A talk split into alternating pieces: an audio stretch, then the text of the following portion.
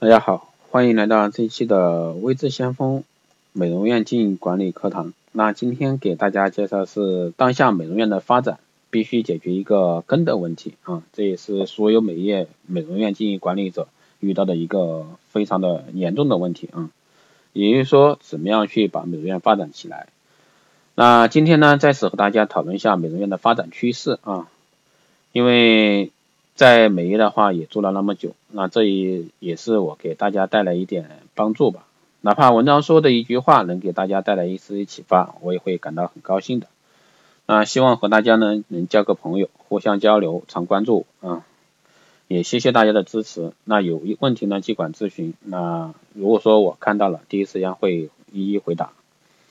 那尤其是大家很关注的，能给美业带来一场革命性的一个新模式啊，我会在。以后呢，给大家详细讲解这一块儿。那今天呢，我会给大家一起探讨一下关于美容院未来发展的一个根本性的问题所在。那其实说到根，其实大家都应该明白。但是本人呢，还是希望能够举个简单的例子，让大家更明白其用意啊。就像是现在美容客户，如果说单纯的去拿护肤品来美容院定期护理，无论产品再好，那美容手法再精湛。其实呢，也只能解决客户表面上的问题，那皮肤的问题呢依然存在。所以说，很多客户皮肤的问题，有的甚至解决不了，有的或许暂时解决不了，可能过一段时间，那皮肤又会出现原来的问题。那这些的情况呢发生，自然会导致客户对美容院的一个不信任，对吧？客户的投诉以及流失，严重影响美容院的一个招牌。正所谓七分治，三分调，就是这个意思。所以说。那今天给大家讨论一下关于美容院增加新项目。那比如说有养生类的产品，对吧？也可以做医美方面的一些项目，光电类的项目，诸如此类的项目很多啊。那这些呢，都可以给美容院带来一个短暂的一个盈利以及美容院的发展。但是长远来看呢，还是需要一个新的一个模式，才能带来美丽的一个真正变革。大家也许会说，哎，老师说一个什么东西卖官司啊？不是这样的，为什么还要探究美容院遇到一些根的问题？和我直接说新模式就 OK。那曾经我看到过一个关于李嘉诚的报道啊，有记者采访他说，为什么你公司从来没有亏损过？那李嘉诚回答是，那是因为我大部分时间都在研究我将来如何去失败。那我想大家应该明白了。同理，我们美容院现在发展带来的问题，更要想真正的解决，是否也应该清楚的研究一下这些障碍物，也就是根之所在啊，找准了根，再去了解新模式啊，我会更容易的领会其中的奥妙，让大家更容易看明白。那在美容从事美容业以来呢，通过很多美业的同行交流啊，美容院遇到的问题呢，大概总结如下啊。第一个顾客问题啊，之所以把这个问题列举在第一呢，是因为这也是各大美容院最想解决的问题，包括很多美容院的一个咨询公司，大多也是以此为噱头啊，来诱导大家去解决美容院客流少的问题，拓客、拓客再拓客，对吧？永远是拓客，再都没有关心拓来客以后能不能留得住，拓来客以后能不能帮业绩能有所提升，拓来的客优质的占多少，不好的占多少，拓来的客能不能维系你未来五年的发展。都没有想这些问题。其实呢，我也相信这些咨询公司有这个实力，可以短期让你的客流量啊达到几倍的增加，甚至一百倍的增加都有可能。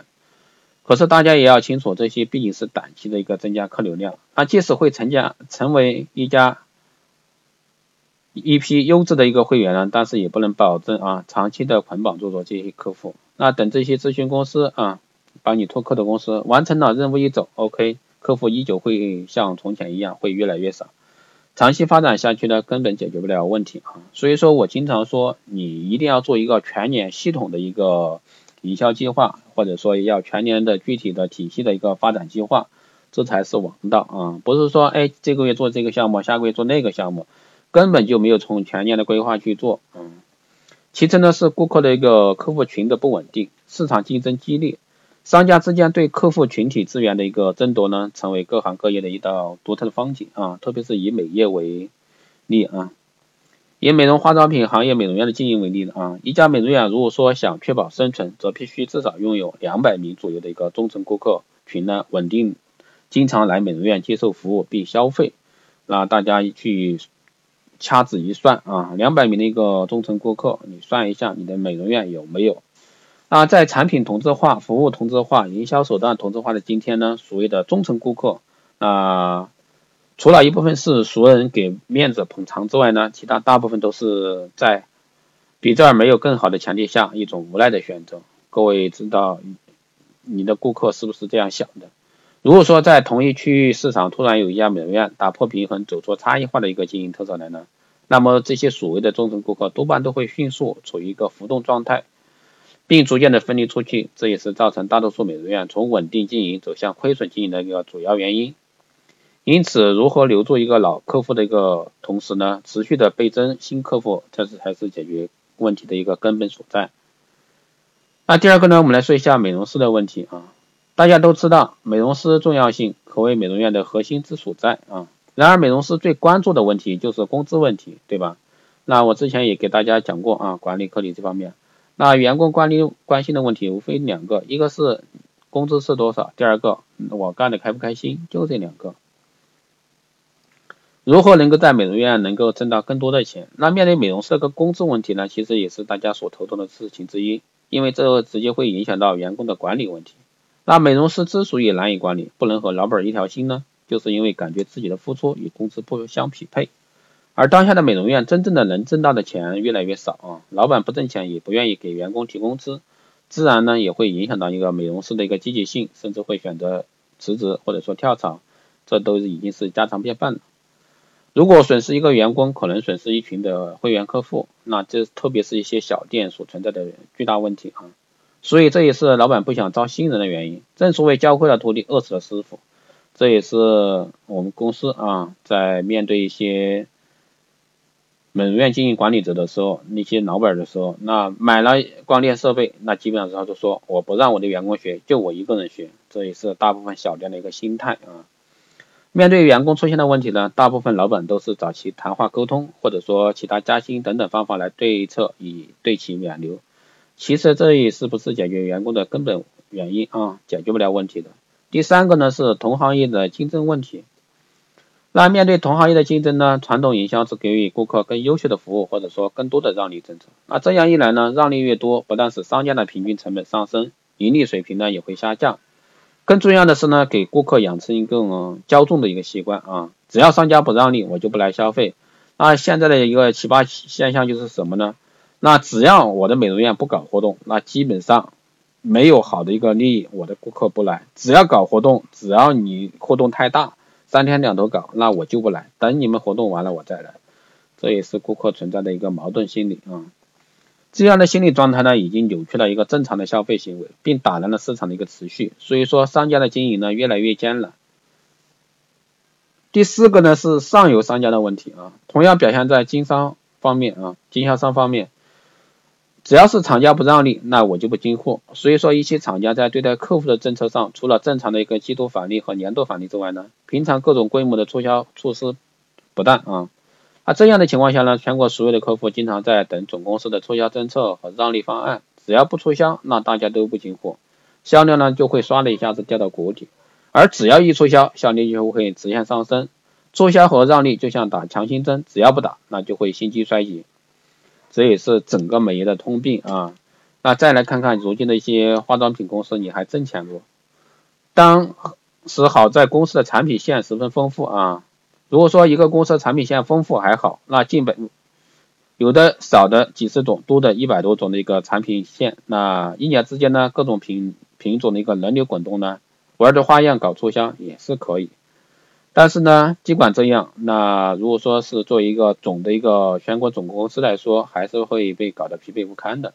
那年复一年，客户会越来越滞后，市场会越来越难做，特别是今两今明两年啊，那明年呢还会更难，盈利能力呢越来越低，最后自然会影响到厂家的生产产出、生产产出的一个产品质量，以及厂家能否长远的发展，从而呢会给我们美容院带来一个。实质的一个经营影响啊，这些问题的存在呢，是比影响着未来美业的健康发展啊。如果说没有一种新的模式，就没有去办法引导市场，解决不了这些根本的问题。所以说这也是整个美业面的一个巨大问题，那也是我经常说的美业必须变革。那怎么样变革？那未来的光电医美绝对是它的一个前途啊！当然，轻资产运营才是前途。那只有改变美业的一个传统经营模式呢，才能真正的使未来美业的发展呢得到一个真正意义性的一个革命性的洗牌。所以说，一个崭新的美容模式，一个带来未来美业真正意义上革命性的模式。那所以说才会让未来美业真正意义的重新洗牌，让你的美业有的立足之地啊，有一个好的立足之地。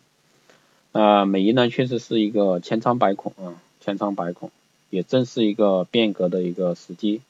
所以说，谁能在这一轮变革中活下来、存下来啊，那你未来的路还是会比较远的。那今今年和明年还会使更多的一些美容院。那也会有更多的美容院在开，那在这个反反复复中呢，谁能生存下来？啊，这是越来越难啊，越来越难。你们会发现，美容院的会所开的再大，但是你会发现客户来的越少。那我见过一千多平的店，那空空荡荡的就几个人。那所以说，你想一下，这个房租是多少？装修费是多少？一年的经营费用是多少？那他的收入是多少？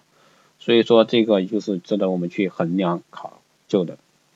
所以说我经常说，未来美业一定是光电医美的一个市场，而且呢也是轻资产运营的市场，因为你的消费者在变。为什么消费者变？传统的对吧？八零后、九零后，那甚至未来的零零后，那你在未来的十年之内啊，基本上他们会成为主力的主力。